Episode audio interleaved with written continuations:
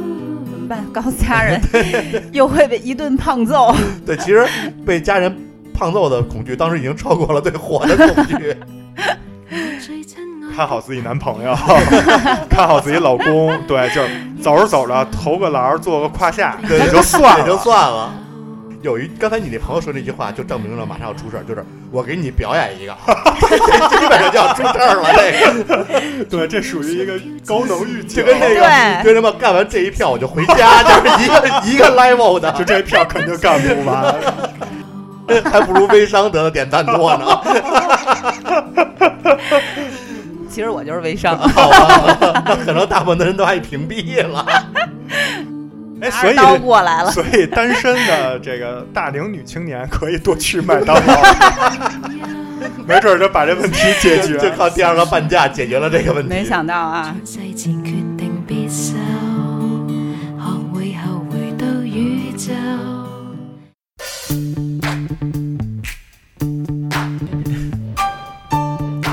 干嘛呢？干嘛呢？录节目了，你们都干嘛呢？ 等会儿啊我把地上的头发再剪一剪。你个死处女！来来来，根本不用准备，直接开录，合着您又没准备就录节目呀？没事儿，全是故事。太不让人省心了，你们来来来来，录录，录录录录，开始开始开始开始。 Pushing down on me, pressing down on you, no man has for. 简单简简单单，我要简简单单的。啊大家好，我们是切耳电台，我是奶牛，我是芝士，我是庄主，哎，我们这一期呢聊这个活着啊，嗯因为我觉得这人呀、没事儿就爱瞎琢磨，嗯，嗯，琢磨的时候呢，这最多琢的就是生死大事儿，老感觉自己就是为什么出生，小时候就琢磨为什么出生，嗯，长大了以后呢，就老琢磨哎哪天死，还是个哲学家合的。哎对，就是人一闲就容易这样啊。嗯今年呢，有好多人都比较闲，所以就老琢磨这个。然后呢，我在网上也看了几个朋友写的这个有关于活着的这个，先给大家念一下啊。好，第一个就是说，他说自己以有点儿拙劣、有点儿稚嫩的文笔写出来的东西，能够得到别人的赞赏，甚至可以让人觉得感同身受，从中找到共鸣，或者从我的故事里面得到新的力量。这样的事情让我觉得自己不是一个人在活着，我也是可以像 J.K. 罗琳、余华、东野圭吾他们那样，用故事打动人，这样活着真好。其实这个就是在嗯作自己家的，呃，不不一写手定是作家， 有可能是 嗯就是就是仅仅好爱好写作， 或者哎他他，键我觉盘得，侠，侠可还行。我觉得可能就是就是作家，嗯因为我们不要把作家这词想的多高高在上，就像诗人，其实或者画家，这都是在我看来是人的本能，因为人一会使用工具，对吧？ 会用笔或者用电脑，第二会表达，这都是本能。嗯所以两者一结合，如果你表达是通过绘画，那你就是画家；对，嗯，对吧是这个意思。如果你表达是通过笔杆子，那你就是作家，嗯，嗯，对吧？对所以我我觉得就是作家或者是一个有作家梦的人，嗯，嗯他的这个这一大段儿就是看似挺长的，但其中就是重点就是说他能够说用他的故事让别人感到里面的力量啊嗯，，这样让他自己觉得不是一个人在活着有。存在的意义，是吧？哎被人这特别认可好，对对，其实这就是就是有的时候我们老说活着是什么，感觉是一个像庄主刚才说哲学问题，嗯，但世其界实观的问题，对，但其实通过这种小事儿啊，就会觉得说，呃，很简单，你嗯，就能找到这个意义。小确幸，对是吧？啊嗯，，这有一个更简单的啊，这个朋友说腊八儿送完，呃，他这应该是腊八儿节那天的意思，嗯说腊八儿送完外卖，下班儿之后觉得活得真好。嗯，快递应该是小哥，快递小是吧哥，对，嗯外卖小哥，嗯，腊八儿应该是在就是年就是比底较年根儿了，冬冬天比较冷，这对不过了腊八就是年是吧？是，对，然后他呢送给别人送完这个热乎乎的晚饭，下了班儿自己觉得活着真好，嗯，也是一对种就是付出。就是小小事儿里就感受到了这种活着的意义也好啊，活着的这个快乐也好，嗯，和一种使命感吧。对，嗯最近有一篇公众号，正好就是比较火啊，嗯就是咱不提是谁了，就是说他大概讲的就是说。外卖员嗯跟这个整个现在的这个外卖软件这个啊系哦统，嗯，对吧？说那个你给他多了五分钟，你真的能把他从这个系统里解救出来吗？对，它有一些嗯就是背后的思考。对，反正我是个人觉得呢，我没有必要就是说去关注某一些行，就是行业说嗯它有多不容易或者怎么样。其实每个行业都不容易，对，但是我们就是说给，尤其服务业的时候，因为你在消费的过程之中，你是一个消费的主体，或者说你是一个买方，嗯啊，那在这个过程之中，其实多给卖方或者多给服务你的这一方多一些理解和包容吧，嗯，对吧？相互理解。对，然后咱们再来看啊，还有一个说不算什么大事儿，二十岁的时候腰间盘突出，疼得死去活来，经常幻想以前为什么不多跑跑，到处走走，无能为力才知道珍惜。现在还未痊愈，但是觉得没什么了，我还活着，还能设计自己的未来。嗯像这种就属于跟刚才那两种不一样。刚才对那两种是说在自己的生活、工作中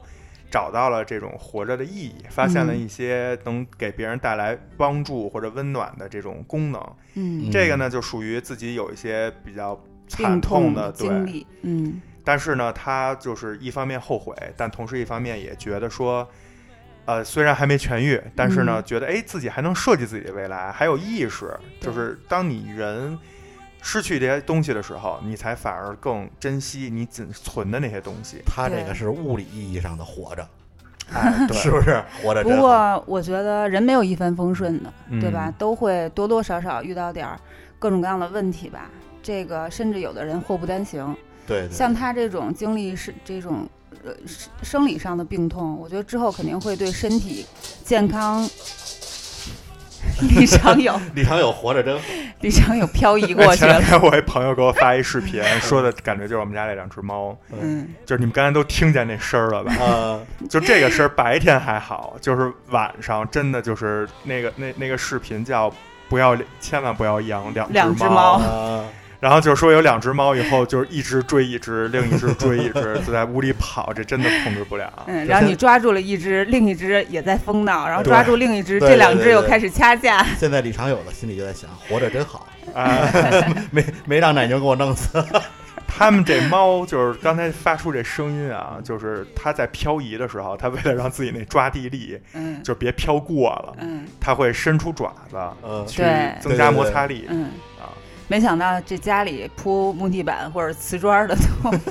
抓出火星子了，那也那我们没也不能都用水泥地 呀是吧？水泥它也不好抓，草地好抓。家里种草是吗？ 对，这是给各位道个歉啊，我们这录音环境现在就是有两有只猫猫啊乱入，这属于录音事故吗？ 所以这猫就会经常乱入。哎，我觉得自己做电台就是这点好，对，就是会有生活的味道。嗯哎对，而且你看这种在别的电台或者正规电台都是录音事故，在我们这儿就哎，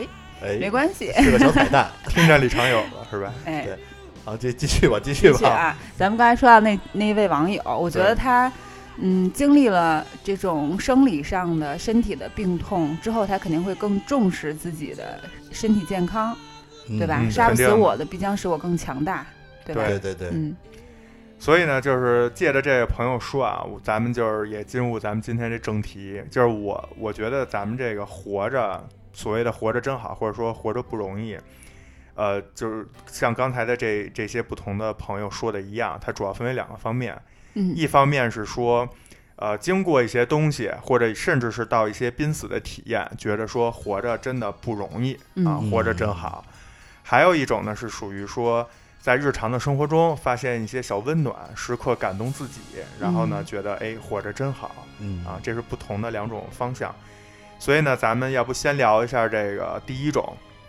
就是像这个腰间盘突出这哥们儿一样，就沉重是一点 经经过经过了一些事肉情体吧，嗯，对，才会发现这个啊。然后呢，我也觉得说，就是在准备这期的时候，我就想，就是当时余华在《活着》里头写过一句话，嗯说活着什么也不为，就是为了活着本身而活着。嗯，啊嗯，其实我对这句话的理解就是说，你不用去，除了你不用去上升到一些什么所谓哲学层面，嗯去好好体验本身活着本身以外，也是我觉得给那些就是经历过一些苦难的朋友们，嗯一就是一单良药啊，就是说嗯就是活着本身。就可以让你去为之付出努力和勇敢，嗯，就已经很不容易了啊！嗯，然后这个庄主有没有过一些这种这种方面的经历？我呀还真是有，我这个就属于自己作，作完了之后就后来虽然最后啊全全心全影的长大了，但现在回想起来其实还挺后怕的，想想嗯活着真好。呃，我是特别小的时候啊比较淘气，我不知道大家小时候有没有玩过那种滑炮，就是啊，摔泡着一炮是吗？不是是摔炮，嗯泡泡着一头就有类似于那个火柴火柴头头儿那个，啊，划在火炮柴盒上就嗯就会它会喷火玩过，啊。小时候就喜欢玩那种玩那种东西，然后我们家大院门口啊是一片草坪，小时候淘气就拿那个呲出来的那个花，然后呲那个草玩儿。嗯结果有一次就呲着了，然后还是小，就偶尔其其实之前也有呲着的时候，但是火小的时候就是小几个小朋友一起踩一踩，然后那个铺点土或者什么样，然后就能灭掉。但是有一次确实大了，就感觉已经不是自己能控制的了。但是这草一般不都是湿的吗？但是你想啊，玩呲炮的时候，那是快过年，啊，所以草冬都是天干草啊，嗯冬天然后当时就想，哎呀，小孩嘛，闯了祸就想跑回家，不是？那你先描述一下当时那个是一什么情景？就是几个小朋友一起呲那火，就啊，呲不那是，草就是那火点着了以后，大概开始是越烧越大，越烧越大，大概后来我印象中得有将近比跟我人差不多高了，那我可能一米出头，小孩儿那面积呢？面积就已经我现在实在太早记不清了，反正应该挺大的了，因为当时我觉得嗯我们几个小朋友已经控制不住了，然然后就四散奔逃。哦那估计就是那一片儿，对，但是因为是草坪嘛，就全着了，等于而就等且于开始那着起来个了。肯定都是冬天玩吧，对啊过年前后那时候是最容对，空气很干燥，空气也干燥，草也都特别干，对，然后就大家就是四散奔逃。嗯，奔逃之后到家，正好天赶上干我物燥，小心火烛，，啊 对对，请勿模仿啊赶啊这个 庄主对这个太这悬了，个小时候不懂事儿嘛，就容易闯闯出这种祸来。那嗯后来怎么怎么着了？到家之后呢，我妈回来了，下午下班回来，然后我妈就以一种猎奇的语气在说说：“哎呦，咱门口好像着火了，那边冒烟呢。 然后突然发现我这表情不对，然后你知道家长对自己的孩子相对来说比较了解比，较 懂，然后就一瞪眼问问我是不是你干的？嗯然后当时当时也小啊，呃呃是我。然嗯后我然后我妈就赶紧拉上我爸，然后俩人就一个人拿着那个那种大扫帚，嗯拿着那种嗯就铁锨，然后就说去灭火。更逗的是在门口，在院门口碰见我爷爷，嗯，那我爷爷还跟他的朋友们在那聊天呢，还在那说呢，哎，那边好像着火了，哎，怎么回事儿啊？然后我妈就跟我爷爷说，说别看了，你孙子放的。然后 我爷爷又拉着他的朋友，一帮大人，然后去，最后好像把那火灭了。嗯但是回来之后跟我说，说其实万幸，挺危险的，因为当时他们是到的时候，那个火苗的高度已经快烧到就是变压器了，就是我们哇高压线那到够我们那高个的大院儿嗯是有变压器的，嗯它就要转成民用电嘛。嗯快烧到变压器了。说如果这要烧到变压器，咱就不说说这个造成的什么经济损失什么的，咱就不先不说这个，人身安对全你最可大的能损失你，的电什么的就可能会出现其他的危险。，啊对啊呀，而且当时幸亏我们几个小孩跑，还是跑回家了，没有说尝试着自己去灭一下火，嗯，因为真的如果到那个地步被围在里头，基本上就很难很难再出来了。嗯然后后来回来之后被家长暴揍一顿，嗯起来之后欠打，挨完打之后还想，哎，虽然挨打了，但是我活下来了。嗯就如果在嗯里头没有跑回来，很可能就没了 啊，你知道吗？所以那是我这才是真正就是物理意义上的活着真好。嗯哎，那你当时整个这个过程，嗯，这你你还记得当时心情是怎么一个变化吗？就是从看见火不可控到后面整个过程，比如大人都在那儿嗯，灭火，你当时在那儿是一个什么状态？就开始可能就是我印象中可能开始是就是害怕，因为毕竟自己把火点起来了嘛，嗯嗯怕被大人责备。然后在家的时候还没有被发现是我放的时候，就在祈祷，希望这火能灭，你知道吗？嗯 就希望那火能自己灭，但是根本不可能。然后被家长知道之后，开始也是也是害怕，因为知道这事儿肯定挨揍，就是因为家长老说我说不要玩火，不要玩火，就太危险。但是这回放了这么大的火，就肯定心里特别后怕。看着他们灭火的时候，其实也是担心，因为我也看到那火苗就已经非常非常高了，将近得有两人高这么大，挺大的火了。然后就大家就嗯边上加上院里的那些叔叔阿姨也都帮忙，就用大扫帚，然后铲那个边上的干土，就往啊火拿上土啊，嗯去去去去去盖。嗯，然后后来等他看这火完全灭掉之后，心里哎就松了一口气，觉得嗯火灭了。嗯然后等母亲再就是家里家里人再跟我说说这个，哎呀，这个火多么危险，就已经那么高了，说那个是变压器什么的，会呃很危险。然后当时就又有一种后怕，嗯呃，不论说自己运气也好也好啊，还是说这个呃就是家家家长们就比较及时，嗯，这至少没惹出大事儿来，然后自己也全心全意的活下来了，就觉得还是挺庆幸的啊。真是。首先，人对火就有一种天生的本能的恐惧，对，这你又看到又啊是在小孩儿的心那个面前一场大火，你对肯定是挺大的一个就那个火，当时我们看到的时候就已经，你要已经超过我的身高了，那个火苗，嗯你就觉得非非常的，就怎么说呢？恐惧啊，呃恐惧，而且那个对啊热浪，那个那个高度的火，其实就已经有热热浪来了，嗯就你会觉得，就就特别的，怎么说呢？就是说让你觉得这个太可怕了。嗯啊，然后又不知所措，因对为早就超过你的那个可控范围了。对，小孩儿可能本来就可控制的能力就比较弱，嗯，，他可能超稍微超过自己控制范围之后，他就会慌。就是而且他然后还害怕有责另备外一层恐惧是怎么办？告诉家人 又会被一顿胖揍。 对，其实被家人胖揍的恐惧，当时已经超过了对火的恐 惧。但是还好，就是反正早晚都得挨这一顿打。对对嗯对对跑对对，跑是跑不了了。对对对，因为还好就是这事儿啊，最后把这火啊灭了，嗯，还这个胖揍可能还轻点儿。嗯哎，那你这个事儿发生之后，就是对你之后几年，比如说玩儿的这个尺度，嗯在你幼小不懂事儿的时候，有有一种就是自己会时刻警惕这个。嗯，会会。会，哎，我问一句，这个回家尿炕了吗？哎，还真没有，这我就哎这留言就是这么终结的，就我发现我老玩火，但是不尿炕， 但是他我估计那个所谓的玩火尿炕，也是为了吓唬小啊小孩儿，儿，对、嗯让你别别去别做玩这个火东对西。对对还有那个说瞎话、烂嘴巴 儿，也没看谁嘴巴儿烂。对，吃耳屎会哑巴，我觉得这都是小时候传 传闻。对。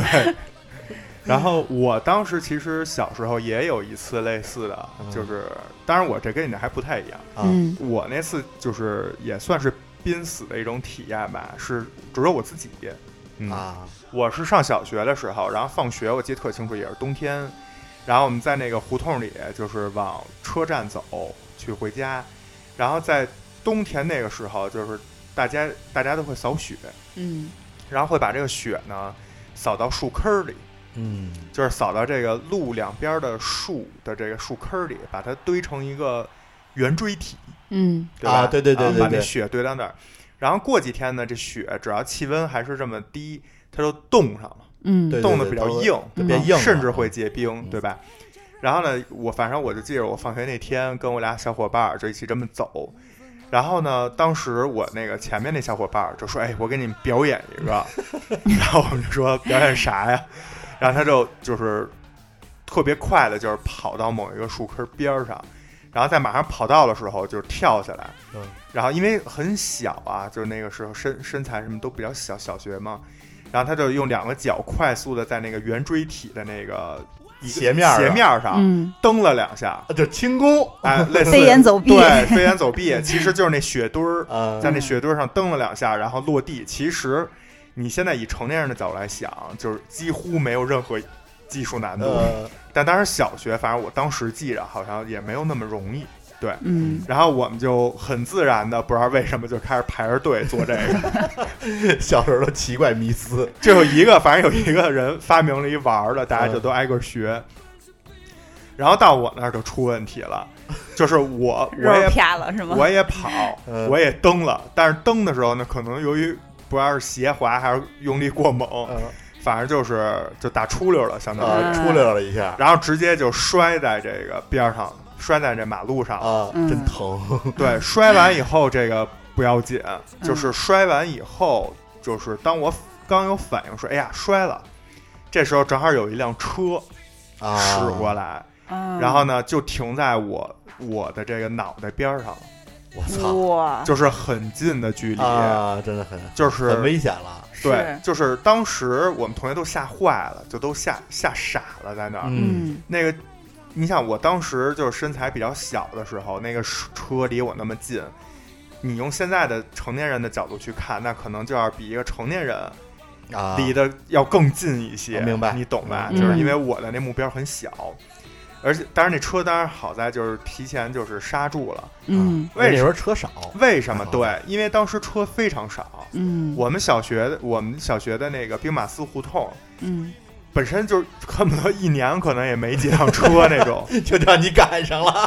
对，而且它可能比如从边上的一些穿插的这种胡同里啊，就是拐刚拐弯出来，嗯，我的注意力呢又都放在这个去学这个功夫的这飞个，檐走壁嗯上面的，所以没注意，就差点酿成一起车祸。啊嗯然后当时一瞬间我记得特清楚，就是我我我躺在地上也傻了，啊，就连自己赶快站起来或者往边上滚一下都没有这个吓能呆了啊没有这嗯能力了，已经、对不定我格了 我我也不知道是就是脑子不够转了，还是说身体不够转了，反正就是吓傻在那儿。嗯，然后最后是那个司机下来，然后包括旁边有几个就胡同里的阿姨什么不认识的人，就是赶快过来给我们扶起来，然后也是先先一顿说。那那年代反正都有这文 化啊，就是不会说哎呀怎么样对对没事儿对对吧，上来就骂啊你这死孩子什么没什么没没没说你是碰瓷儿，我就不赖 了。对，反正就是一顿说吧嗯。然后这个后来我就得到一个体验，就是我原来一直在成长过程之中，一直觉得如果当有一些就是困难或者说一些这种突发事件或者危险事件发生在我自己身边的时候，嗯我觉得我自己的就是体育能力嗯能够支撑我就是快速摆脱。嗯能够比就是所谓新闻播的那些，就家长老教育你的那些感觉要比他们强，嗯，但其实事实不是，就嗯结论是、是是错的。对对就你对这种对想就处于属于臆想。当这种危险和这种困难发生发生的时候，那一瞬间你真的没有你自己想的那么强，嗯，就是你会整个人就是就愣在那儿，对或者对会对会对发生一些意外。对，根本来不及反应都。对嗯所以经过这件事儿，我也是之后就会特别注意车呀，对吧？包括你去做这些，你想去犯一下欠或者想去做一下这种危险动作的时候，你要先留意你的环境。嗯对，这嗯这也是网上那些就是所谓的什么外国人人少系 列，对对对，是，对，就是咱们还是小心再点小心儿，点儿。并且经过这个事儿，我就当时我就觉得，就是活着真好，嗯嗯，啊，包括以后回想起这件事儿，我也是这么觉得的。就如果当时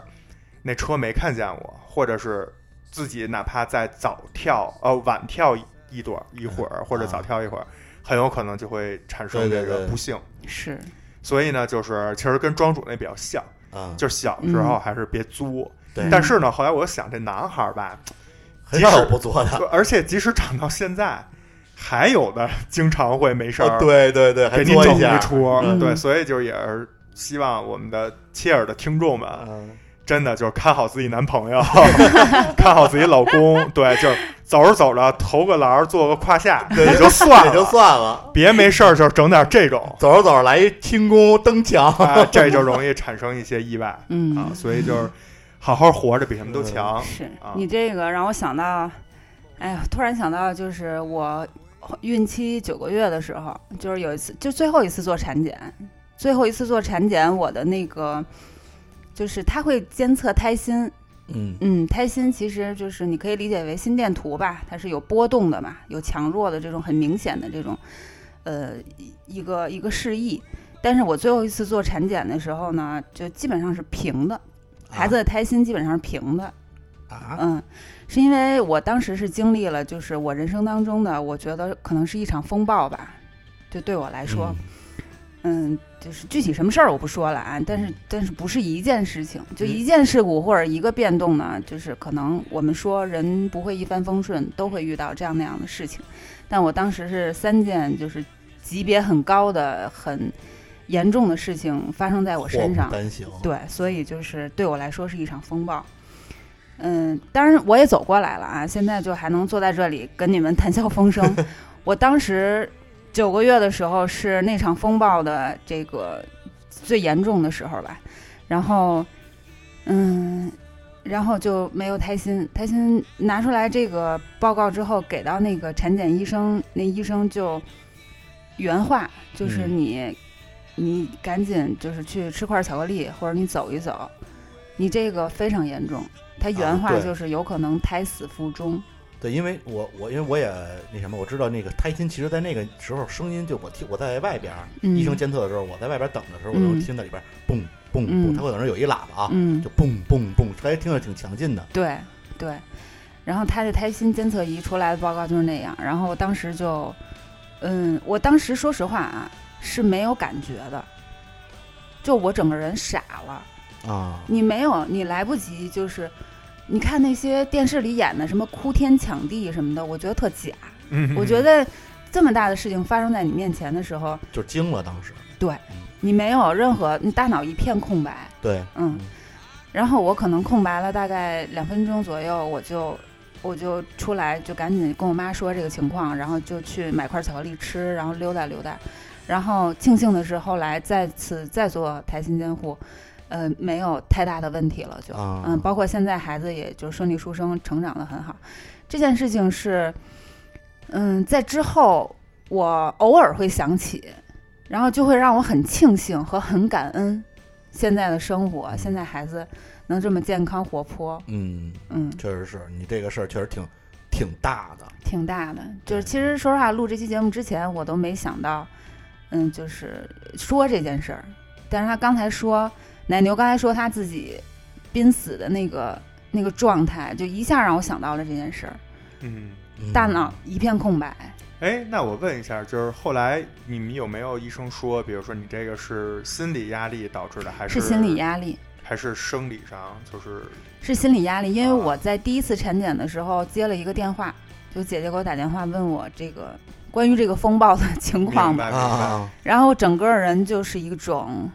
不要说孩子的胎心了，我觉得我都感受不到自己的心跳。如果你没有在医院做产检，再出现这种情况，可能会更危更险更严重的对后果。但对你应该庆幸是庆幸自己在正好在医院哎，是真是这其实就都是我哦就说不说的玄幻一点，可能这就是命。对你在那儿查出来了，对然后保证对你你能跟你的孩子有这个缘分，然后你是们去见面，对，对吧？这也算是不幸中的万幸吧。对对对就是在这对场风暴中，正好哎你在的这个地儿，嗯正好是有这个专业的人能够给你一些这个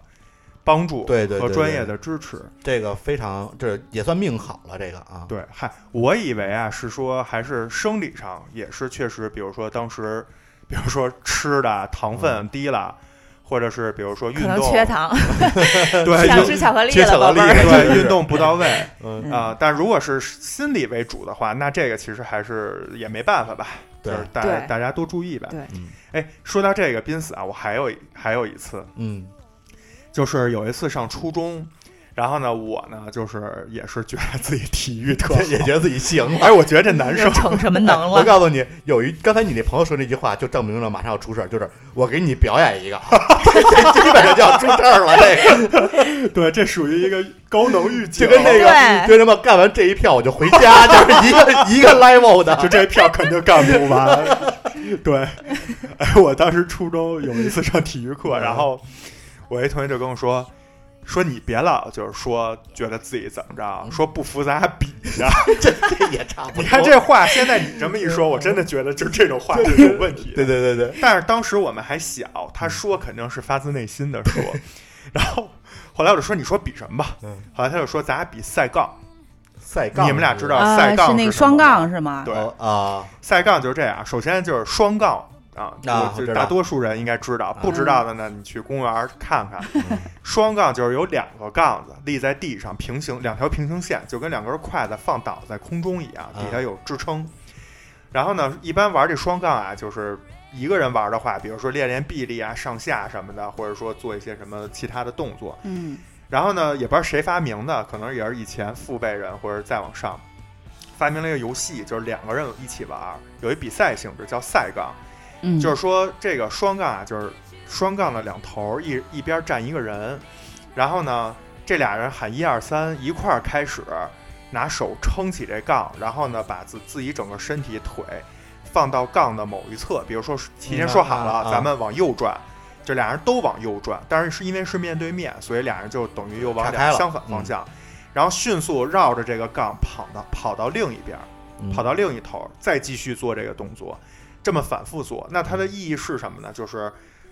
总会有一个人快，一个人慢，嗯，然后快的那个人很有可能经过几轮的，因为他每轮快一点，每轮对快一点，经过几回合以后，他快到什么地步呢？能套圈儿。嗯套圈儿的时候呢，他会会去够这个人，摸一下，只要摸着这个人就算那个哎赢赢了，赢了啊，嗯，对。然后呢，如果两个人势势均力敌，速度几乎一样，那这个赛杠的时间就会变得非常长啊，到有一方体力先不行了，对对嗯哎，他就会慢慢自然慢下来，反对对正总会有一个胜负。嗯啊而且他还对耐力、爆发力都是一个就是考究，嗯，包括你的这个就是跳杠这一下，其实是挺难的啊，就需要付出很多体力。嗯然后我们俩就玩这个，然后其实，在整个玩的过程之中呢，就是没有什么问题，包括以前老玩就从来没有出现过问题。结果就是那次玩就出问题了，出什么问题呢？就是一开始就是因为玩到最后，如果大家都累了，其实速度降下来没没有太多危险，嗯一开始速度比较快，然后我就是我自己在有一次，我觉得哎，感觉已经就是达到那个临界点了，快快追上他，能够去拍他的时候，我就想在这一次跳杠的时候，就是快点跳，啊，就加把劲儿，哎，加把劲儿嗯冲刺了。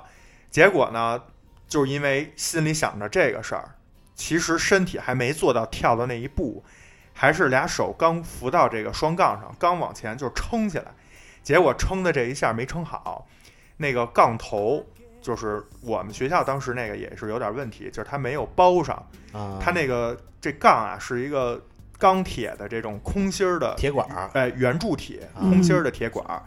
头儿那块儿呢，它等于就是一个切面一个圈儿。啊，嗯然后我使劲儿的这一下，这个圈儿就直接戳在我身上了，而且戳的哇当时位置就是心脏的位置。火，为什么？因为你想，我左手发力，我们往右边跳，重心脚在左边儿。一发力的时候，正好左手一搂这杠，等于就是有点自尽那感觉， 就是自己把这 日本武杠士那感觉，对，搂到自己的走这你胸口位置，哎，对自己还往上撞，走还你还冲刺 呢，来个加速度，对生怕不够疼，对，就相当于你就想，如果这儿有一大铁杆冲着你，你自己就是以最快速度跑过去往上撞，对，差不多就这意思，就这意思。啊我当时就是没死，真的就是庆 幸，我直接当时就是后背直接就拍在这个地上了，就就啊嗯，躺弹回去了，了，哎，然后当时那一瞬间就是完全就是就是白白了，就是我的视觉记忆和思维记忆都是空白的。嗯，这这个就是有点像影视剧里说的那种，就是一片空白，真的是这样。然后呢，我再有反应是听觉先有反应，就是我们那体育老师就马上说说赶快赶快抬，啊，对，好像都是先听见声儿，嗯对。然后呢，这个好在哪儿呢？就是好在当时主主持我们这场比赛的裁判恰恰就是我们体育老师，嗯啊，所以呢，就算是第一时间有一个相对专业的成年人在你边上发现了。嗯然后当时就马上给我就送医院了。然后呢，好在就是没有任何事儿，啊，就是医生检查完都正常。嗯，但是是我胸口位置当时整个就是一圈儿就是紫死哦了啊，嗯，外伤嘛，外血就液相当于皮是外伤，嗯，但是其实我万幸的后来都说，对，说我当时初中就发育还可以，就比较比较高，比较壮了。如果当时是比较瘦弱那种，很有可能就会伤及内骨脏头、，嗯嗯骨头或者对是甚至是心脏它。会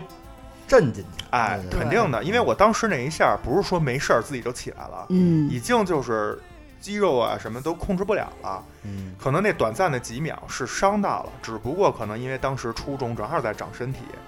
也比较就怎么说自愈能力强或者怎么样，就反正万幸吧，就躲过这一劫。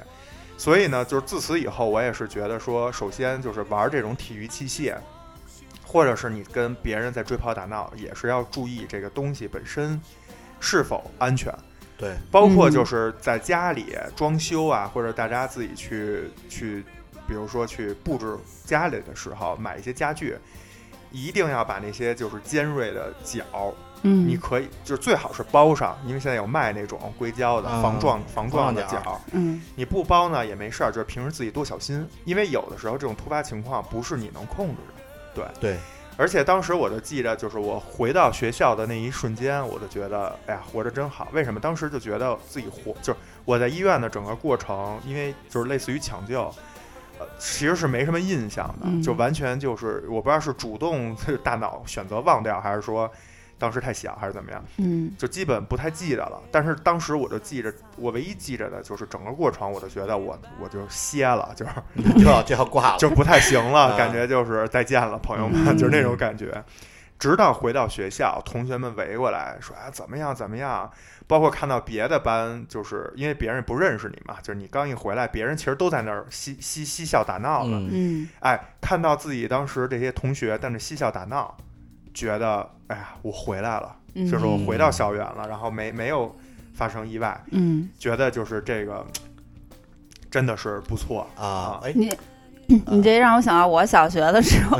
有一次，我和另外一个女生小伙伴儿，然后我们两个玩这个双杠，嗯然后这个时候我们班体委过来，但女生玩单双杠是那种很很简单的就、是单纯的， 撑上去，哎，撑上去。然后但是呢，最难的就是撑完之后变一花样儿，然后用那个腿的腿弯儿勾着这个啊单杠，就然吊后一圈吊儿着待着，哎，吊一圈儿。绕一圈儿，然后松手对嘛，那呃，可以也可以松我手，啊见过松手，就是头冲下的，现在那哎大、吊着公园大爷，反正都能松手，都能松手。啊大爷的身体素质都比咱们好， 对哎，然后同时你自重不能太重嗯就可以。然后我想说的是什么呢？那体委过来找我们俩玩儿，我们就一块儿玩儿这个。 然后，哦嗯但是呢，就是马上就那个上课了，课间嘛，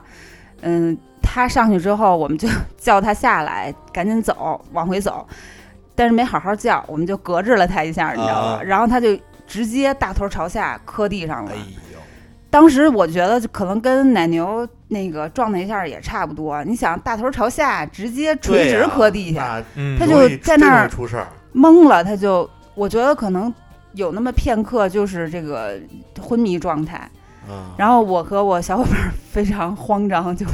闯祸了， 没有管他，跑回没有管他可还行，哎，没想有管他跑回去了，特别紧张。但是那个在在教室里就坐好，正襟危坐，想哎。 体委怎么还不进来？体委怎么还不进来啊？后来他进来了，我们放心了。你这就跟刚才庄主说的呃放火放完火那个就过跑程对心态一样，对小孩儿其实都是这样，就对出事儿第一反应是跑，嗯对，觉得抓抓不住自己，他其实没有处理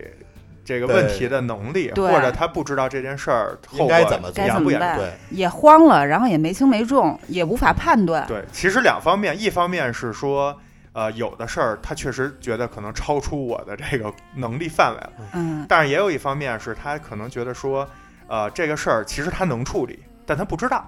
可能这事儿本身并不严重。嗯对其，实我觉得其实可能有一定的原因，就是无知，就哎小孩无知，嗯就是对他不懂这个度嗯在哪儿。对对。然后我长大了还因为无知差点那什么过，啊，就是我这故事啊，又作了。我这故事其实挺危险的，嗯，我自己就是当时周围没有任何人，就完全就是自己撑过来的。嗯就也是因为无知，当时就特别爱喝喝咖啡，但是我爱喝就是速溶咖啡兑牛奶，嗯，然后后放在冰箱里冰镇。嗯就那个原来我用我们家沏茶那杯子，嗯那大水杯呃茶壶，可能大概有两升到两点五升，嗯就牛奶加咖啡兑到能喝出咖啡味儿，就已经嗯记不清搁了多少点咖啡了，反正。嗯然后我在玩游戏，当时在跟工会活动，一晚上把那一一一两两两点五升还是两升的都喝完了。我然后到了凌晨三点左右，躺在床上觉得心悸、嗯，心跳加速，就觉 得眼睛瞪得像铜铃就，觉得自己 就觉得自己耳朵里就一直能听见自己心跳蹦蹦蹦蹦蹦蹦蹦就在蹦，啊嗯然后血压可能也手脚发凉，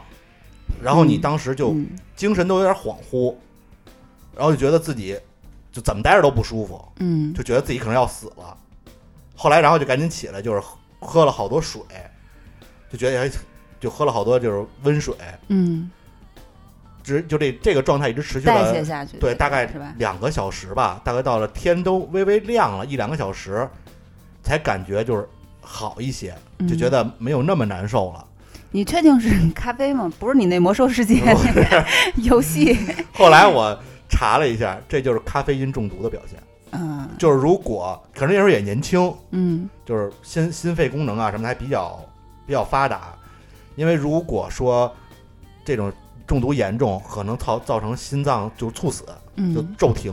因为当时我已经觉得我心脏咚咚咚咚跳得非常快了，就导致重的我全身都难受。然后后来说说手脚发凉也是因为，就是你的身体感觉到咖啡因可能在伤害你的内脏，嗯它把血液都集中过去保护你的内脏，所以你的手脚就会觉得冰凉。嗯就当时那状态，反正其实已经很危险了，而且我自己一个人，就是自己一个人住那时候，就如果万一出了什么事儿，就也没有人能帮助我，也没有人救我，嗯，而且是凌晨，凌晨三点多，就这个时候你找人，包括你去喊，可能也没有人听得见。嗯，现在想想其实还挺后怕的，这就是可能就差点不应该打幺二零吗？ 不是应该喊在什么呀那个工会里 就是说一声呼呼，跟网友呼叫一下说当当时工会活动结束了，要不然我怎么会躺床上呢？不是你在工会里喊，有可能让人觉得是那角 色心计。如果如果我要是那个当时工会活动不是结束了，可能我就那个状态玩玩游戏还很嗨呢。不我是，可能他们工会集 体关机之后一集体心计呢，嗯 晚上都得玩喝点什么。我觉得我一听你这个，啊就是你在还没刚才还没讲到这个喝咖啡的这个症状，嗯，你就先说是凌晨两三点，我当时其实就想说，就是呃，这个就熬夜，对，就是嗯其实这就已经有一个就是先决的条件了，就对心脏什么的压力就已经很大 了。对，哎，对，就是你那时候就是年轻，我那时候也是成宿成宿刷夜，就是自己在家，要么就是去网吧或者去朋友家嗯玩游戏，也是成宿刷。但那时候年轻，对对对你，现在肯定是不行了。现在要估计要让我撑到三点，我估计我就真就就睡过去就醒不了了， 就我觉得如果当时你这情况是发生在白天，嗯，你就喝了那咖啡，可能也会有问题，但是有可能对，没有那么严哎重没，有那么严重。我觉得还是多方面原因吧。就是本来熬夜再加上咖啡因，本来你说你应该睡觉，你还生靠咖啡因顶着不 睡，嗯，对所以，可而能且导致你身你体那咖啡可能有点问题。呃喝我关键是喝了两升，你知道吗？ 量太大了。对，就是量大了。其实速溶咖啡咖啡因含量不是特别高对，但它里面有好多那种乱七八糟的东对，西，可能就也是对量大什就么的，跟那个糖精啊，你现在喝奶茶，你也是两点就还眼睛瞪得像铜 铃，根本就睡不着。它里面都有一些添加剂什么的，对对对，嗯对，反正我觉得过量都不行。我觉得就是对，就是一个是作息啊，包括你这两个事儿赶在一起了，因为你要是喝的水，你可能喝四升也没什么太大事儿。水也能中毒，大哥。啊，对，就是也别喝太多。但是另外就是说这量嘛，就这量对量也是一个嗯很啊可大的能问题。这可能就是两个因素加在一起了，然后再加上可能，而且当时我应该是每天基本上都在那么玩儿，嗯，就可能也是一个身体本来就属于疲劳状态，嗯，嗯那出完这事儿，后来第二天又喝了吗？那不喝咖啡了，啊啊，还工会活动， 工会活动依旧不能不能停，咖啡可 以停，把咖啡给戒了，是吧？对，把咖啡戒了，嗯，咱们刚才聊的其实都是生理层面上的，嗯嗯，濒死状态，对对或者是一些呃这种大的意外、突如其来的这种。之后觉得活着真好，就是嗯肉体物理上，对，但是其实不要忘记，其实有很多人，嗯，他会主动的去选择死亡。嗯，嗯，对嗯，，不管他遇到是怎么样的所谓的坎儿，或者是他可能心理状态已经极度的抑郁，嗯就是对心吧理可能算是心理疾病了，这已经对算其实总就是怎么不论怎么说吧，死亡都是一件非常凄凉的事情，而且有一些里面还埋藏着非常深的那种真正的绝望吧。我们可能无法感同身受这件事情。其实就连曾经梦想，嗯，面朝大海、春暖花开的孩子，最后不也是选择了自己结束自己的生命吗？对，对吧对对对，我想说的是，就是人没有一帆风顺的，就很多时候，很多时候还是祸不单行的，对吧？嗯也很常见。但是杀不死我的，必将使我更强大。我相信，无论你走入多深的泥沼，最后都能自己再走出来。对这个事儿，我觉得说就是咱们可能也是属于这种，呃，无法感同身受嘛，咱们对只能说给出这种建议。但是那些真正面临这种问题的人，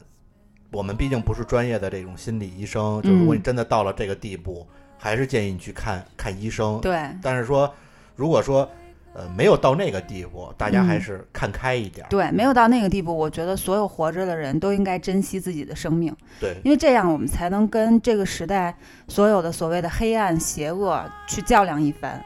嗯，嗯，这其实也是生命的意义之一，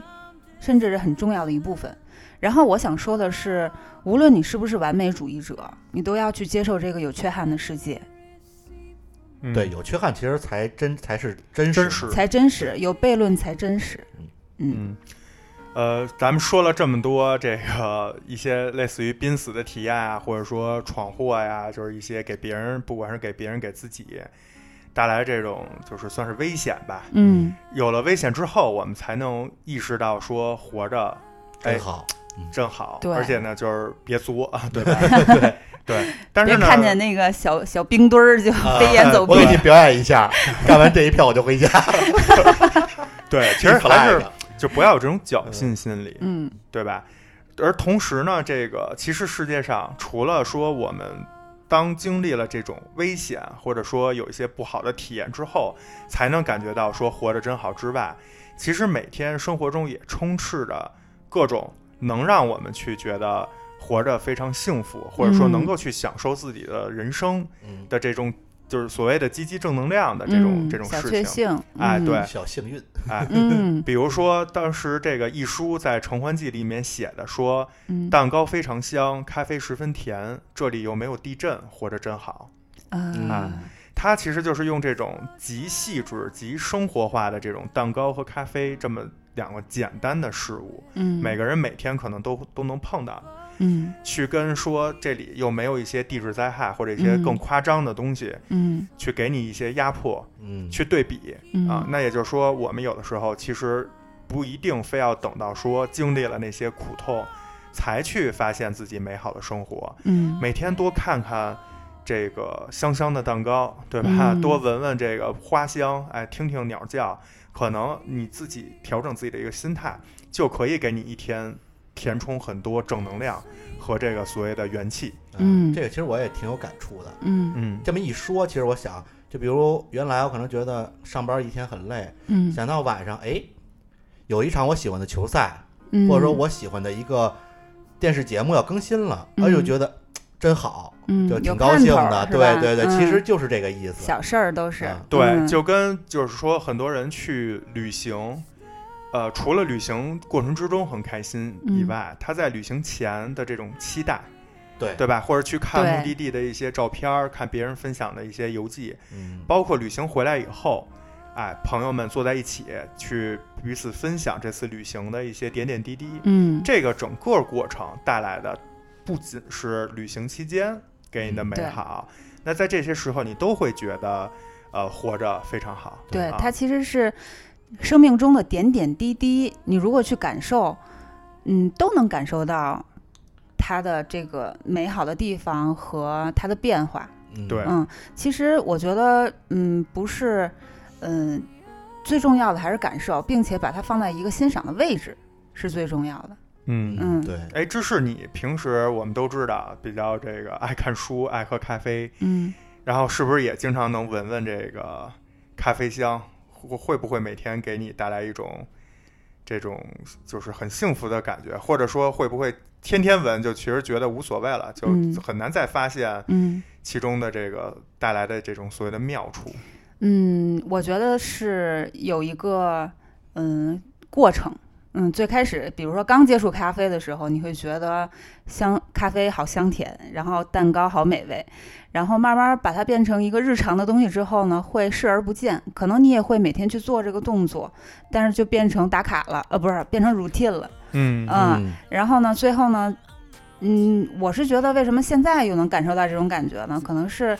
嗯，年初开始这个疫情之后呢，我就整个生活就慢下来，就回归生命的本质了，然后又感受到这个咖啡香甜，然后嗯蛋糕美味、这么样一个过程。是我对对当对时嗯我当时记着就是，呃，在疫情期间，就是有一嗯天也是特别百无聊赖， 就是每天都嗯过着重复生活。嗯然后有一天我一打开微博，就嗯看见你发了一个，就是书那阳光照在书和一杯咖啡上的照片儿啊，嗯就芝士发的微博。嗯然后我就想哎，这是这孙子好久没发微博了，嗯就是干嘛呢？冒一个直泡啊儿对，怎么是突然就出来了啊？嗯赶快给他点个赞。嗯我活哎又活过来了。其实就是这个微博和朋友圈儿，我也是这一个这个一个心路历程。我最开始也是就是，比如说朋友圈或者社交软件这种 SNS 软件的重度用户，嗯就是每天都要发点什么，不管是自拍还是什么吃个下午茶，或者是姐妹一起逛个街，还有宠物啊什么。各种都会发一下这种所谓的小确幸，嗯然后并且期待着这个别人给我评论和点赞。然后后来我就觉得嘖没什么意思，就是嗯，不没人管是点自己， 没人点赞，还呃还艾特别人，还艾特别人，然后别人也不理他。 还不如微商得的点赞多呢。 其实我就是微商， 好吧， 那可能大部分的人都爱屏蔽了。哈，原来这样，嗯人间真实了。对，嗯然后后来我就觉得没什么意思，因为。嗯，对自我成长没有什么帮助啊。首先，嗯然后我看我的朋友圈啊，总体来讲也没有什么营养，所以我就后来我就把朋友圈关了，到现在关了一年吧，直到咱们重新做电台，我才这个又开朋友圈了。嗯，我从一个重度用户到一个嗯把它关了，就是把这个欲望降到很低，到现在去抽离的去看这个事儿，我是觉得你是怎么样生活的，你自己的心知道就可以了，你不需要别人知道。嗯，对，就是真的回归生命的本质了。其实最开始说“小确幸”这个词是谁说的？是村上春树， 村上 村上春树，啊好好好，头头，村上春树第一次说的。他说：“嗯，我现在在煮一碗意大利面，嗯，我吃的很满足，嗯，我觉得是一个小小的确定的幸福，小确幸是这么来的。”嗯但是呢，很远、很复杂的事情，我顾不上，也不在我的手中。嗯，嗯啊，我今天才知道“小确幸”这词儿是怎么来的。哎，小确幸最早是村上春树说的，哦啊，其舌头实捋直了其。实他这个就啊跟我刚才说的一书的那句话很像，对，对，对吧？嗯就是你去看眼前的这种细微的小事物，嗯，然后你可能就是离你很远，然后或者说一些很庞大的这种这种危险，或者说一些压力，可能就是你不用不用老去想着这些事儿，就嗯是，生活中的小事儿，其实反而充满着美好。对哎，对。孩子说，从明天起做一个幸福的人，喂马、劈柴、环游世界。从明天起关心粮食和蔬菜，对吧？对，我觉得我从今年年初以来，就是尤其疫情在家，我就真的开始关心粮食和蔬菜了，你知道那吧？你真的喂回马归了生命吗本、 呃没 有。你以为马是你想喂就喂的吗？可我贵了，呃有我匹更马期。待环游 世界，呃，环游世界就算了，嗯现在咱们国内最安对全。还是中国最安全。啊对，然后因为回归了生命本质，更本分的活着，也让我觉得就感受到活着的点点滴滴。就像我刚才说的，就是一书也好，或者是村上春树的这个呃煮碗意大利面，它都是生活中很平常的点滴，对，但是他们会把它放在一个欣赏的角度，嗯，对，你就能感觉到幸福。对，对所以其实我觉得人生悲喜，或者是你幸福与不幸，都是你可以主动去选择的，对，我嗯觉得嗯就是一个心态问题。同样的事儿，可能悲观的人看着就是悲观的，对乐观的人看着就是乐观的。对，就比如说一杯水，乐观的人看啊，我哎，半杯水，对吧？嗯，乐观的人看啊，还有半杯水呢。对，悲观的人说啊，只剩半杯水了。对对对对对，就是这个意思就对。是吧角度和心态吧。对对，哎，然后说到这个啊，嗯就是刚才说的那个呃环游世界，嗯我一下就就想起来，就是当时我有一个瞬间，就是在石原岛自驾的时候，因为石原岛首先就没什么人去，啊，然后呢，就是游客很少，它也不是主要发展旅游业的，嗯但是呢，它其实特别美，而且有非常大的这种原始森林的面积，就没开发。所以你在自驾就是走这个海边儿的时候，你会发现左边儿就是原始森林，呃，冷不丁儿蹦出来个松鼠啊，什么甚至有鹿啊这种东西。嗯，右手边儿就是大海，啊，就它属想象就于一好种美纯自然的东西。嗯对，然后你前后基本也没有车，因为人很少。嗯然后我当时的那一瞬间是什么？就是我开着车，然后奔向这个目的地，然后眼前看到的就是这个就盘旋的这种公路，边上是森林，然后和大海，然后当时是下午的那个夕阳，嗯哦，哎，然后那个晒晒夕阳其实还有点逆光， 其实挺危险的，就是、嗯就是晒得我都有点晃瞎你了要。你要不说这句话，其实还挺美的。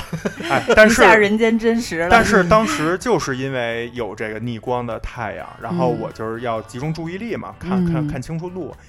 所以我才特别认真的享受了当下。嗯啊如果没有这个环境的话，其实我可能想的是说，待会儿到目的地吃点什么呀，或者说嗯哎呀，今天玩的开不开心，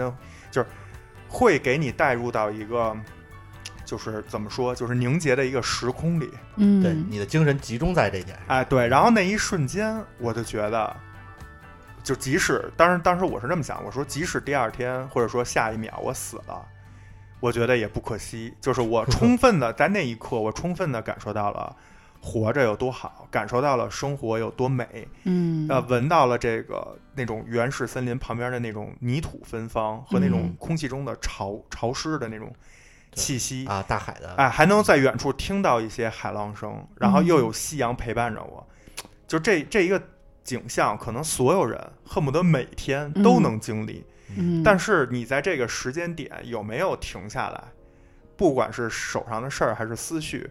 停下来去认真的看待生活的这个点滴，嗯，然后去欣赏它，去把它摆到你生命中的一刻，嗯对吧？然后去、去给他这么一个位置，同时自己得到一种心灵的慰藉。我觉得这个才是，呃，就是说你去感受生活也好，感受你的生命也好的嗯一个体验，嗯就是你需要有这么一个东西，对也就是你们俩刚才说的心态问题。对对对对对嗯，哇，美的像明信片一样吧，应该，对，对，想想就很美。嗯，是，想想就特美。其实就是去海岛，还不是就是你想去就能去的。嗯，但是我觉得说到出行，嗯，这一半年以来吧，我觉得以前因为嗯每天上班，每天通勤，其实乘坐交通交通工具也好，或者是这个打车也好，或者是公共交通工具也好，都嗯。会有一些这个，就是很很放空，放空，或者是没有什么感觉，就像嗯行尸走肉 一样， 就就跟你出门穿鞋一样，对锁门儿一样，没对吧感觉，哎，我也有这种感觉。我没有任何的感觉，就是这就就是是所谓的麻木嘛。麻木了。对然后比如说，你连你的目的地都被手机默认了，嗯，对吧？一点好，车来了，上车走，然后嗯没有任何，你可能全程也不会跟司机说话，对，你就到公司了，然后下班也是一样。但是这疫情以来呢，其实很多人都在家办公，或者甚至失去了工作。五公里以内，我都会选择骑自行车，啊因为时间可以慢下来，你也不着急了。嗯，然后我就觉得找回了一种少年感，就是因为只有上学的时候才骑自行车，就是你，尤其现在天气好的时候啊，比如现在进入秋天了，比如说我从家到地铁站那小段路，我如果骑自行车的话，那个斑驳的光影嗯，透过那个树的那个树叶，然后透在你身上，就是你可以半直视阳光嘛，然后就嗯觉得，比如说如果下完雨又特别清新，幸运的话你还能看见彩虹，就觉得特别的美好。这可嗯能只有这个非机动车能感受 到，或者敞篷的，机动车也能感受到。 对，嗯其实你这跟我刚才说那个类似嘛，也是就是在路上的一种体验。我觉得也对是跟心态有关，因对为你说到这个上下班路上的这个感觉，我确实我上下班开始也觉得就没有感觉到美好，觉得好累啊，然对，后好想各种事累儿。，特烦。但是同样的，然后你堵车还会跟着司机一块儿骂之类对的。，但同样的，你回忆当你上学坐公交车的时候，嗯那个感觉就不一样，就也堵车也累，嗯但你觉得嗯很开心，就是我、嗯哎呀，售票员儿，对，有有我车厢里的 Queen 啊，就是也那个其实还是心态的问题。对，嗯这是出行。然后其实吃穿也是一样，嗯嗯，比如说穿衣服，嗯，其实受疫情的影响呢，其实我们都知道，受影响最大的是一些聚集型的行业，比如说饭馆儿，啊，对吧？或者一些演出、电影院什影么院的，啊，对吧？这不刚开嘛才，但是其实可能大家都没意识到，服装业也是受重创。为什么嗯呢？因为可能大家没有意识到“服装”这个词是“服”和“装”， 你感受一下，“服”是为你自己穿的衣服，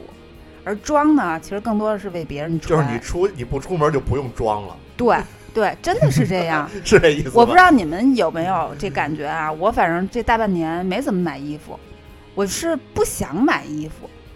道啊，啊我压根儿感觉就把这事儿忘了，我一是吧件儿都没买，嗯因为就没得穿。而且说到这个，我就是前两天收拾衣柜，因为换季嘛，嗯我就发现，以前我老抱怨，就是说这，比如说袜子呀，包括内裤什么的，就是老得就是它属于易耗品嘛，嗯就你就就过几个月就得换一批嗯或者怎么样。后来我就发现，我那个冬天那袜子啊，嗯就是当时换就是换成夏天的袜子以后，到现在我又准备差不多准备换出就是冬天的袜子的时候，嗯，发现夏天这袜子啊，就是没穿过两双，对对对对对，对，就没怎么穿过。天天人字拖，哎，以啊是吧前老觉得不够，嗯夏天老每天换袜子嘛，出汗。嗯现在觉得，哎，这袜子感觉还没穿呢。嗯啊，我也是，我突然发现，哎，我的鞋上怎么落了好多土？因为我嗯平时出去都是拖鞋，哎，对对对，我我发也现是。我鞋上落落了土了。对。啊所以其实疫情期间，很多人在家办公，或者是就失去了工作，就是这购物、购买衣服的这个举动，也从为别人而买、为别人而穿，切换到为自己而穿了，嗯，对，是不是？然后你就会发现，嗯，其实你真的就是疯狂的买衣服，比如说原来上班的时候，你去买一些。甭管是便宜贵，比如说像 Zara 这种就还 OK 的这种所谓快消品，其实也是不环保的。你知道，它其实在生产的时候，它背后的这个产业链，包括原材料是非常不环保的。拿那个牛仔裤的那染色来举例，嗯都是一些有毒的一些一些东西。 是。不过像对我这体型，基本上不穿牛仔裤， 嗯所以我还是很一个很环保的人。嗯，好吧，嗯，所以就是买的越少越健康，甚至越道德。对，嗯，然后少了攀比呢，我觉得回归到自我，就是做一个非常自在的人，嗯，然后也也不会去就是去想那些，也不会有太多的这个物欲，然后就能安于自处，也有更多的时间。去做一些本来该做的事情，其实包括奢侈品也是一样。其实以前我偶尔也会买一些这个奢侈品，现在想想它就是一种心理僭越的快感。其实本质上包就是包，你看我现在天天背帆布包，我也挺开心的。对，可能那奢侈品还不如我跟你说，穿那包小包买那特贵的包，真装不了什么东西。我要带电脑，我还得单独拿着， 对，嗯，没有什么实际用途。然后其实它可能就是，嗯，就回归到这个集体生活里面的一种精神上的一种超越和这个一种胜利的感觉。精神上但是你想明白这个事儿，我觉得就是虚荣和实惠之间，它光谱很长。就是你这个人越成熟，或者说社会越成熟，它你的消费就会越偏向于实惠。对、嗯回归到物质本源的功能。对，所以其其实你会发现，在成熟的社会里，奢侈品的销量是不高的。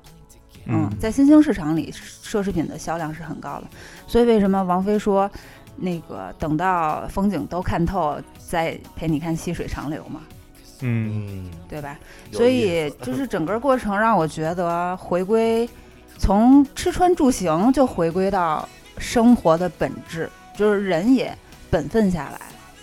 哎，嗯就是说刚才芝士说的这些呢，其实我理解为就是说你把精力和你的这个就是浮躁的这种平时所谓的麻木，或者说呃每天都日复一日的这种状态，嗯就是冷静下来，哎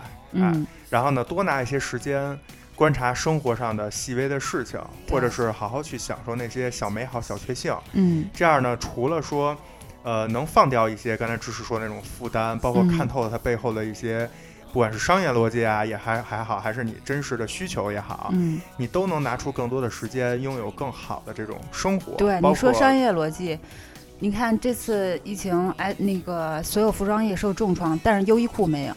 嗯，就它的股票还依然涨得很好，是因为你看买衣服的人分成这几类，男女老少，嗯只有女人是需要这个频繁去更替，然后去追着所谓时装周和这个呃流行的趋势的。但是其实优衣库它照顾的是另外三拨人，就是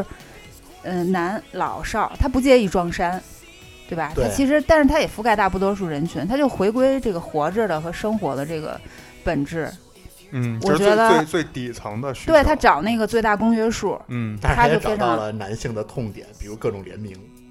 嗯就是那啊个动动动漫啊、对游戏的联名。哎，找到其实买这就种你，看，男生就是买一联名，哎，他就但觉其实也没有得，多少钱啊，特开心但是他很开心他那哎，一就般活着的一个100小多块点滴钱吧。九十九，啊然后一百一百几十九啊，这就种反正没多少钱，对但是也能很开心。其对实就是一个，也是生活中的这种小确幸。我又想起来，我我其实也有那么一瞬间是觉得说，活着特别好，嗯或者说就是啊，巨舒心幸福感是吧？对是什么呢？我相信很多人都有这个体验，就是做噩梦，啊然后、啊然后噩梦醒来，来哎发现这你人甭管做是 甭管是是因为什么醒来，可能是被吓的，或者说自己想哎呀赶快醒赶快醒，反正就是你醒来那一瞬间，然后你眼前可能看到了熟悉的事物，或者听到了熟悉的声音，那一瞬间觉得活着真好，对吧？ 嗯我 我哦对我跟你们可能不太一样，那你说说，昨嗯 哦嗯我比较怪啊。嗯，做完噩梦之后，我先想这噩梦是怎么回事儿，嗯，我分析一下，我怎么反击他，我还要记赶紧睡，赶啊 紧睡，我得反击他看连续 剧你是知道吧？你想回 去反就击是他，对，昨天那今天早晨我收到一条微信，是那个我一个朋友发给我的，他说他的一个朋友就给他发的啊，嗯是这么一个截图，他说。我准备睡觉，突然想起昨天晚上做的梦。我在学校里走，路过一排平房，彭于晏突然从 平平房里喊出来， 说：“快来帮我洗衣服呀！”我说：“滚！” 就走了。走着走着想，彭于晏不是你男神吗？不如给他洗衣服，然后给你换个这个签名照什么的。嗯，然后我就想叫上你一起去，我喊他给他洗衣服，但是这个时候已经有别的女人帮他洗了。 我说你真的是 real 做 梦，梦里还有各种剧情。对， 因为他特别喜欢彭于晏， 呃，这可能就是像庄主说的，想回去赶快睡，对，再睡嗯着，赶快睡，赶快睡，然后回去再再继续剧情连上，对，连连上。续剧，做梦经常会有这种啊。 对，所以我觉得其实呃，当我们有了很多的这种经历，包括我们把呃平时的时间慢下来，然后用放大镜去看身身边一些你习以为常、嗯本觉得没什么的事情的时候，才会有这种所谓的细细枝末节的东西让你感嗯动。对然后这种美好是无法用呃语言来形容的。对而这种对美好，就是当然你像刚才咱们提到的那个一书和村上春树，人家是作家，嗯虽然用了非常简单的文字，非常简单的这种没有任何修饰的。这种手法，嗯他他说出来，哎，你会觉得真的是这样。那我们平时可能也看到很多，只不过我们可能没有去倾诉出来，或者说对去去发表出来。嗯嗯，但是我觉得这个也不需要，就是自己有这种体验嗯就最好了。嗯，其实发表出来也没事儿。你看现在好多女孩会喝个美好的下午茶，然后嗯拍一个发个朋友圈，精致的下午茶和精致的脸庞，是不是？嗯 发然个后朋友圈儿，发图小确幸 发一发一图得修半 天。嗯，但是我其实觉得这这挺好的呀，这对这没有什么不好的，就追求自己想要的生活，也不是自私，也不是什么，对吧？对但是我嗯就反倒觉得，就是有些人会指责他这个什么没有什么远远大理想抱负啊，或者是这种嗨，我这么跟你说，按照我觉得要求别人按照自己的意愿生活哎对才是就是嗯自私，对人各有志，对对对对，或者是说，比如说，就是常见的一个女孩发了一张自拍，或者嗯有下午茶，或者或者就是豪车什么，有的人看到的就是说你在炫耀，嗯或者说你在装，嗯但是。不同的人看到其实不一样的，就对比如说我媳妇儿，她经常看到的，她经常跟我说的，她会说：“哎，你看她吃的这好像挺好吃的。 关注点是不一样。，对，就是 她根本没不看见在那乎车，对他不在乎，就是即使你恨不得文案写着什么啊，感谢老公送我什么豪车，我媳妇儿她她就天然就把这屏蔽了，嗯她只关注那吃的好不好吃，嗯看起来哎，要不咱们也去尝对尝。吧嗯她的点在这儿，嗯哎，这个其实就就就就让我觉得哎。这媳妇儿没 白娶，就是她不落俗吃套，货，呃她不落俗套，她不对光不就虚是荣她不光没有去说攀比，嗯同时她也没有去抨击别人。嗯也没有去嗯说，你对看现在这女孩儿怎么都这样，也嗯没有。对。哎，我觉得就挺这特好别的，对，挺好。哎，对你吧说到吃，我是觉得我这半年因为生活节奏慢下来了，我就我吃的也慢了，就不像嗯以前上班的时候，你要加班也好，哎或者怎么是样也好，就跟刨似的， 是把是这饭是对，赶紧吃完，一会儿开会，对然后开我还不能吃这个，比如说吃火锅，我还不能吃比如说我都不能吃火锅，弄一身火锅味儿。哎，我吃火锅，我也不敢吃那最爱的蒜泥香油碟儿，啊一会儿开会该该有味儿了，是不是之类的？然后我现在就能吃的也慢了，然后吃的也，我觉得也精致了，因为可能疫情原因，大家可能出去吃的比较少了，就在家里自己做，然后也爱研究吃的了，对对对，嗯，然后也能更多的感知到食物本身的味道，就是真的是回归这个活着的这个本质的这个感觉，对嗯，还有就是，我觉得人和人之间，就是，嗯，这节奏一慢，也能体会到这个活着的这些小细节。比如说夏天的时候，我带着桃子去吃冰激凌，去麦当劳，我不吃，或者我就吃两口。桃子呢，我也不让她吃太多，所以我每次都给她买一个，就我还得跟她抢着吃啊，因为不能让她吃太多。但是麦当劳 第二个半价，我就从来没有享受过这个， 就是单身狗的痛苦 啊现在麦当劳第二个半价能存在那儿啊，是吗？啊？因为我刚看的广告，啊，然后那天呢，我就和桃子一起，然后旁边还有一个小男孩儿，然后我就给那第二个半价，我就给那小男孩儿买一个，哦嗯，因为那小男孩儿也跟他爸爸说他要吃这个，嗯然后他爸还挺不好意思，但是我是说实话，我觉得这没什么啊，嗯就是就是一个很开心的一个事情。万一以后成女婿了呢？嗨，他爸说啊，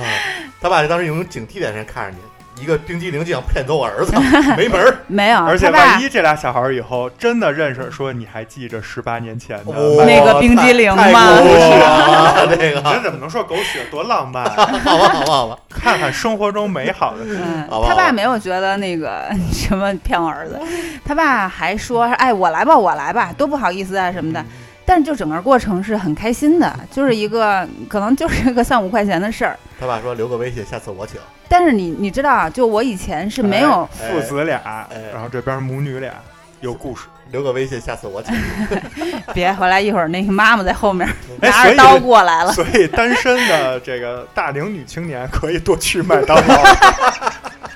没准儿就把这问题解决。就靠第二个半价解决了这个问题。没想到啊，那个、结果变成了一个人吃两个冰激凌。然后越吃越胖， 然后到最后又没人要， 太缺德了。嗯，这是麦当劳的一个大阴谋是吗？哦对？ 然后你会发现，以前你是没有时间干这个事儿的。虽然我也有这个想法，去就是哪怕我享受了这个优惠，然后我分分享给了别人呢，以前我就匆匆的就买了就走了，嗯，然后我可能还会催桃子你快点吃，对但对现对在一切就都慢下来，然后享受其中和食物和人，然后包括亲子关系，都是从容而美好的。然后也是就是都回归到就是你能感受到活着是多么美好的一件事情啊，这个嗯状态里面，嗯，嗯哎，芝士说的这个，我其实特别有就是感触，也是，就是我经常会有一种就是感觉，就是说，因为我可能平时每一年就是花在旅行上或者度假上时间也比较多吧，次数也比较多，我经常会发现，当我到就是别的城市，甚至是别的国家去旅行的时候，在旅行的过程之中，我接呃也可能就是接触的主动接触我的是服务服务业从业者比较多，所以有很多那种就是原始的人与人之间的感动，或者说一些就是小确幸，比如说你去。什么云南民宿里，然后那老板送了你一个什么，他自己在那儿吃饭呢，哎，他送你，他也给让你，就是送了你一碗，比如说嗯什么当地米线，当地哎哎，的或者小吃，哪怕给你拿了一块烤白薯，呃嗯喝一杯当地的酒。哎，啊，对，然然后也都不要钱，然后、那就就这种感觉，包括我在在这个旅行的过程之中，我有的时候也会像就是刚才知识说的，去给别人，比如第二半价，哎，顺便就就就送给小朋友一个，我自己也会做一些这种事儿。嗯当时哎，就其实也没有说非把它上升到一个什么无私的这种嗯高度，嗯，但是是就会觉得挺开心，最起码。嗯然后也给予别人分享的时候，别人也会哎觉得享受到你这份开心，嗯包括边上看到你跟你给予快乐的这个人的那个人观察者，嗯他也会开心。嗯，这种快递是可以传染的，就是那种就这是种快乐不是快递，乐快 乐，快递也很呃快乐哦。 快递是快乐的源泉。说的国外 话，对。然后这种这种分享，就是原来有一句老话叫什么“赠人玫瑰，手手有有余香，香”，对，嗯就是。但是我当时也出现了一个困惑，我就嗯想，那为什么我回到北京，进入到每天朝九晚六的这种上班生活的时候，却恰恰丧失了这一点？嗯我一开始一直觉得是这个接触的人的角色不一样，因为我一直认为就是在旅行过程或者度假过程之中，你碰到的人要么也是度假的人，嗯要么是服务人员，要么是当地的居民，但是他能看明显看出来你是度假的人，所以才给你一些帮助啊、热情的这种这就招招待呀、就就好像那感觉就是你来我们家了，来我们这城市了一样。嗯但是后来就是刚才芝士说完这一点，我觉得可能哎，不不单是这样，对，不会也可能是是你自己的心态，嗯你的所谓的生活节奏，你最近的心理状态，会影响你的这种东西。比嗯如说，我最近就会遇见这个问题，就是我以前就像我刚才说的，就是在公司上班的时候，就对不起，我真的没时间干这些事儿。嗯就是我脑子里想的全是工作的事儿。当然，最近因为咱们就是做这电台做了一段时间，我特别享受做电台的这种生活节奏嗯以及我的这个工作，我会特别就是特别享受。嗯那在这个同时，我再去出去，比如说去打篮球，或者说去就是跟我妈去超市，或者说去出去吃饭外出的时候，哎，我就会有这个心情，也有这个时间，也有这个意识、去，比如说帮人家一把，嗯或者说就是因为前两天我们去玩密室，有一个密室在南锣鼓巷边上，然后有很多游客，哎，然后你就会。有游客让你帮忙拍照，这样以前嗯我就赶快走了，嗯就是我我有我的事儿，我还嫌那儿堵车呢。嗯但是现在我就会觉得，哎，我会甚至我会跟他说，啊，你你别从这边走，那边其实人少或者怎么样，你嗯或者会你说这个，哎，好，我们拍一个，好，换一个角 度，来这边儿笑一笑，然后摄给影人师组织一个单，手机喊回去，十块钱一嗯张，谢谢。哎，真的你不觉得就包括你刚才说的这个，就是你你去出去度假旅行的时候，别人找你拍照，嗯你会特别愿意帮人拍。对对，但是如果你是在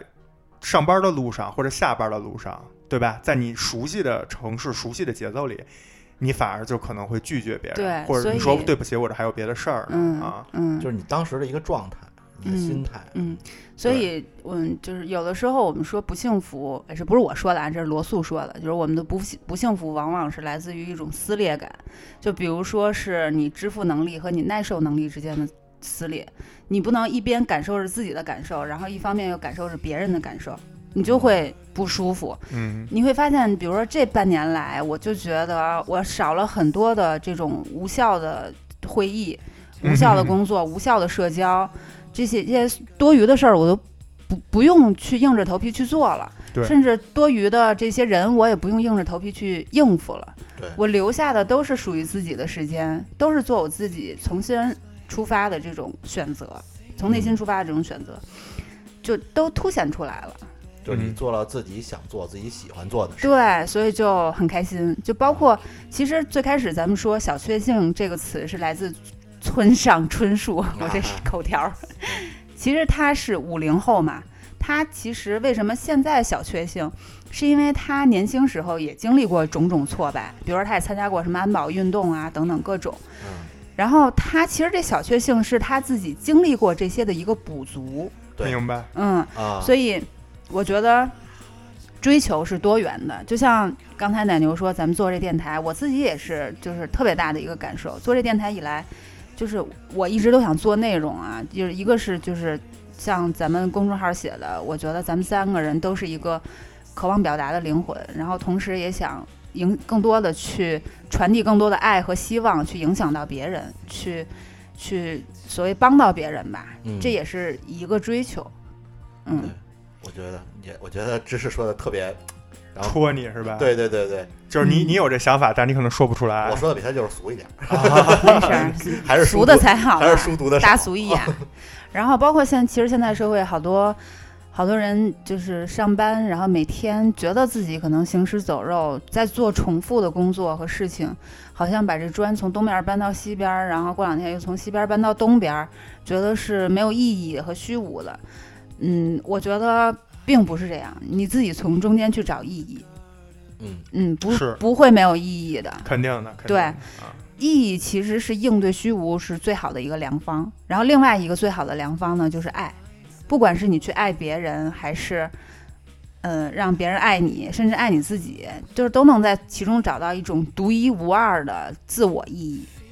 嗯是，对，啊，你像刚才咱们聊到的，有这个呃，经过一些危险呀、或者一些这种濒死体验，或者是一些压力，才觉得说，哎，活着真不错。嗯也有刚才知识给大家分享了很多这种生活中衣食住行，哎，很多我们平时可能忽略掉的，或者说因为所谓的工作忙或者没有时间去观察所遗忘的一些美好，哎，遗忘的美好啊，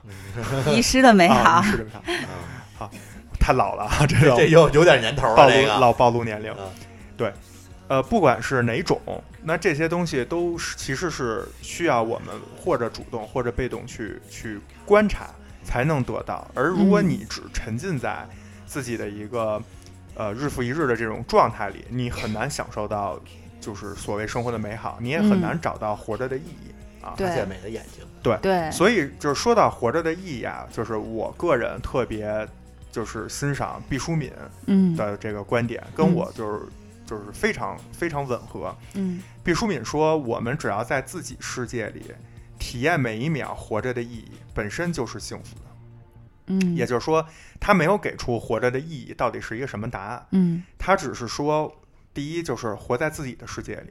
第二体验每一秒活着的意义，这本身就够，就是幸福的，不需要非得有一个具象性的答案。嗯啊所以这块儿呢，就是我也想说一下，我认为就是活着的意义是什么啊？我觉得是这样，就是我们不知道什么时候有可能就就会停止到呼吸，这个问题我经常去想啊。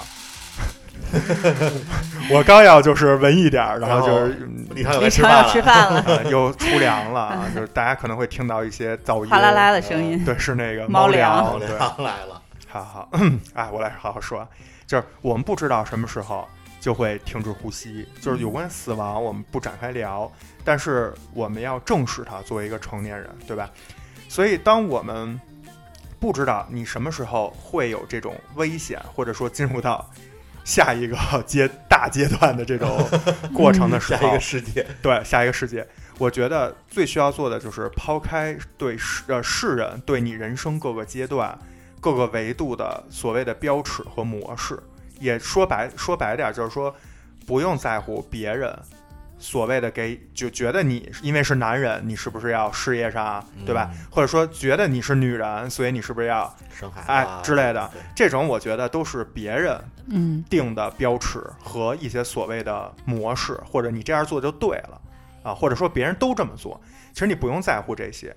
我觉得应该做什么，应该去用心体验每一次手中饭碗的温度，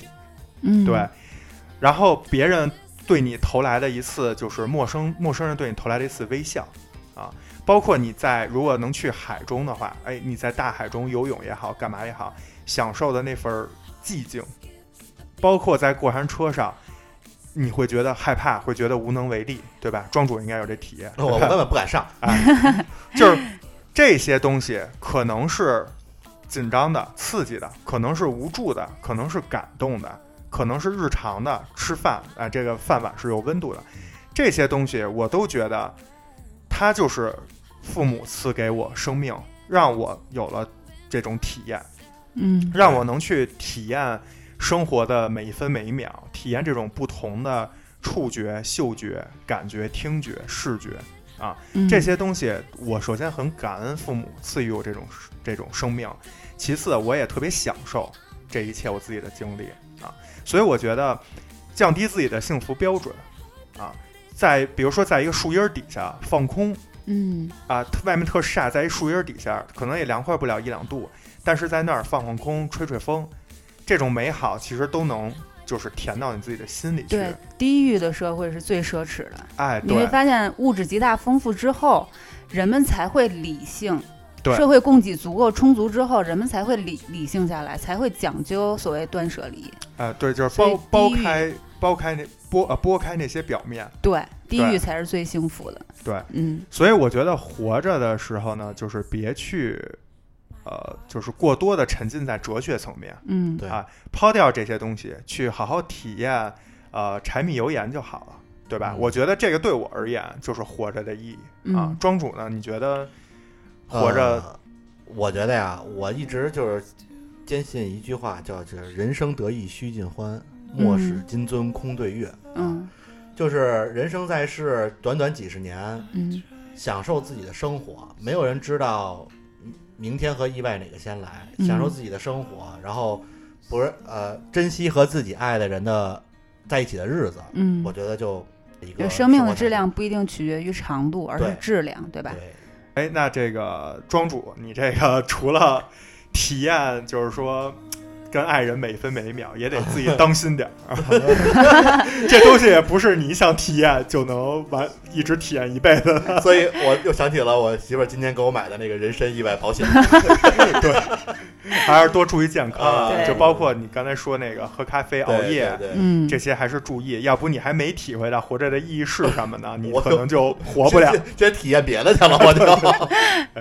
那芝士呢？你觉得活着就是对你来说，就是除了去刚才说的那些小确幸、小美好，嗯。还有什么别的意义吗？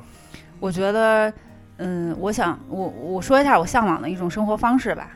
嗯嗯，就是保持幽默感，因为我觉得我现在幽默感不足。还挺还幽默还。还可以啊。这个幽默感不是单纯的这个疯扯扯，或嗯者是就是讲笑话那种隔着你，而是你看待事物，你看到这个本质，你就觉得啊，就这样啊，呃，一种从容的心态，哎，或者你是抽离出来，你站在一定的高度去看，其实这事儿挺有意思的明白？啊，是这样一种对待人生的幽默感。哎，这嗯更像是让我想起了这老舍，啊嗯因为我今天这不是也是，就是准备这期的时候，嗯找了一些这种所谓的名人或者说作家的一些观点，对于这种，我就想看看他们这些作家对于这种所谓的哲学问题或者相对深奥一点问题，他们怎么看的。但是给我感触最大的就是，全部都没有去说很哲学的话，嗯，反而是特别朴很实，接哎地气生的，活层面的这种东西。对对，包括为什么我刚才之所以说这，我想起老舍。嗯其实你看老舍写的散文，基本都是偏什么猫、茶、嗯咖啡，嗯特别生活哎，。特别生活平化淡的而东温西。暖的，但是为什么他能够成为大家？除了他的那种对生活的这种细致的观察、那种描述以外，嗯其实他也是心态特别好，嗯就是他的那种自嘲、那种从容。然后对事就是各种类型发各种类型的事情发生在他身上，嗯的这种体验和自己直观的一种，就是说态度吧，都会是非常的让你觉得，哎，他好像不是很在意。嗯这种从容和这种心态，也才使得他给我们描绘出的那些，哎，细小的那种美好的东西，让你看起来会更美好，会更嗯幸福，让你嗯体会体会到这个生活的意义。嗯，嗯，其实这在我看来也是属于幽默感的范畴之一哎，，是对对老舍啊、丰子恺啊对，这种，嗯，所以我觉得我向往的生活方式就是保持幽默感，嗯，保持尊严，认真的对待自己和他人，但是呢，对结果也不用去奢望，嗯，或者嗯说一笑而过吧，对，就是对接受。就是对，就是看开，啊看开一些。行，那咱们今天聊了这个呃一些濒死体验，包括一些这主要是我这边濒死体验，对我本身都没没有没有这个词儿啊，就是听你讲完那个那变压器那个，还有那个喝咖那啡，是我觉得那是整个大院儿的濒死体 验，甚至可能是那一片儿，对， 所以就是经过这些事儿，我们其实有更好的这种机会去嗯看、观察生活上美好的事儿。咱们也聊了好多细小的，嗯对吧？然后也聊了最后这个有关于活着的意义。然后我嗯们切尔电台三个主播其实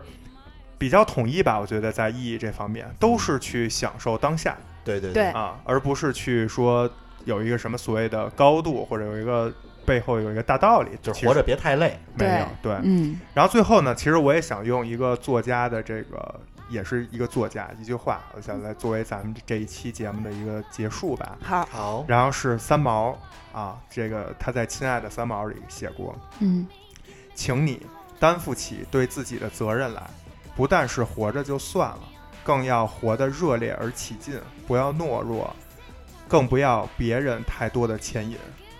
嗯，就是他阐述的观点其实也是，就是说，除了活，就是除了你，就是你妈、你爸 赐予你这个生命，你就是天生就活着了以外，你要热烈而起劲，不要懦弱，要勇敢，嗯对吧？去勇敢的面对你所经历的一切，当然也要勇敢的去面面对你的生命和你的这个生活。嗯啊然后他最后一句话，我觉得是特别好的一句话，就是就是大家共勉吧，就是更不要别人太多的牵引。嗯其实我们仨刚才没有提出这个观点，但是，呃，话里话外也都也都是说了，就是对说不要去，比如说我刚才提到过说，呃，不要去在乎世人给你定的一些所谓的模式或者嗯套路，嗯或者说男人女人就应该怎么样，或者多少岁就应该怎么样，对对对，对其实不不一定是这个，对嗯不应该按对他们说的，你自己的生活是吧？不能对按照他们哎给你规划好的走，不需要别人的牵引。包括当刚才知识也说了，就是你自己去看自己，然后去认真对待自己和别人，然后不要去过多的去追逐于结果，或者是追逐于别人对你的看法，或者是知识也关了社交一些社交平台的嗯这个权限，对对吧？ 那可能因为微商， 因为哎 主要主要是因为微商，是不是那阵儿不那是阵儿腾讯打击微商来着？怕你从他们那儿引流你。 是被封号了吧？对就是哎呀真相了，哎，不管是这些刚才大家提到的感动的也好，然后后怕的也好，包括这种，哎，回想起来觉得挺挺好玩儿、挺可笑，包括自己就是儿时犯下的一些这种小错误，哎，这些东西其实都是真实的，而且是专属于每一个人的，不是剧本写出来的。嗯更不是别人指挥下你去做做的事儿。所以就是三毛的这句话，就是不要别人太多的牵引，嗯做自己做自己选择的 C 位啊，然后就是忠于自己的内心。这这 C 样位不是三毛说的，哎，这 C 位是我说的，小姐姐，我还纳闷呢，我说哎，三毛怎么还那时候有 C 位了吗？没有没有，是我看小姐姐有就是总结的啊， 好吧遗留的，做自己选择的 C 位。啊，就是少，就是去合理的听别人的建议。嗯但是生活是自己的，生命也是自己的嗯。当你发掘了生活的美好和你自己生生活的意义，当你感慨就是感慨活着真好的时候，这一切其实你自己去享受就够了。然后你需要分享的人，自然也也能够感受感受到你的这个美好，嗯，对吧？所以就是活着真好。嗯，对吧活着真好，哎，我们录这些节目，其实在过程之中，呃，就是暂停了很多次，或者说就是有一些周转吧。因为大家当聊到自己一些过往的时候，会有各种的情绪，嗯或者说会回忆起一些伤心的，或者说真的担心受怕的，嗯或者特别美好的想就是赶快把这件事展开了 说一下，但是可能因为时长的问题又不能在节目里说啊，对，嗯所以我们这期节目也是就是暂停了很多次，然后录了很多次，但是希望就是听众朋友们在听的当下，能够感受到说我们这个电台跟大家存在于同一个时空中的这种美好、啊嗯，这也是我们想传递给大家的。啊对就是活着，大家都在一个世界上活着，真的是特别好，对对嗯对对好吧？行，那我们这期节目就到这儿。嗯，然后呢哎还有一件特别好的事儿，你还没哎，提呢， 对，那对，就是哦是什么呢？感谢 M Audio 啊，对我们的品牌赞助，然后嗯呢，这个给我们带来了非常大的这种技术上的支持，然后让我们节目能够顺利的啊嗯，通过声音，然后传递到每一个听众的耳朵里。啊嗯，谢谢 M Audio，对，谢谢谢 M Audio，谢然后也要记住我们是切耳电台，对对吧？嗯然后我们的公众号现在已经开通了嗯啊，是庄庄主来说一下，啊，就是微信公众号搜索“切耳 FM”，啊，大家有什么想聊的或者想说的故事，可以跟我们分享。哎，可以给我们留言啊，哦对我们都会认真的去看嗯啊，因为庄主也没什么 事儿，啊大家可以在各个平台给我们留言。啊好吧，行，那这期节目就到这儿好的，啊，行，我们是切切耳耳电电台台，我是奶牛，我是芝士，我是庄主，谢谢大家收听，咱们下期再见，拜哦拜拜拜我只要记得起点，接下来我去迎接，不后退。接下来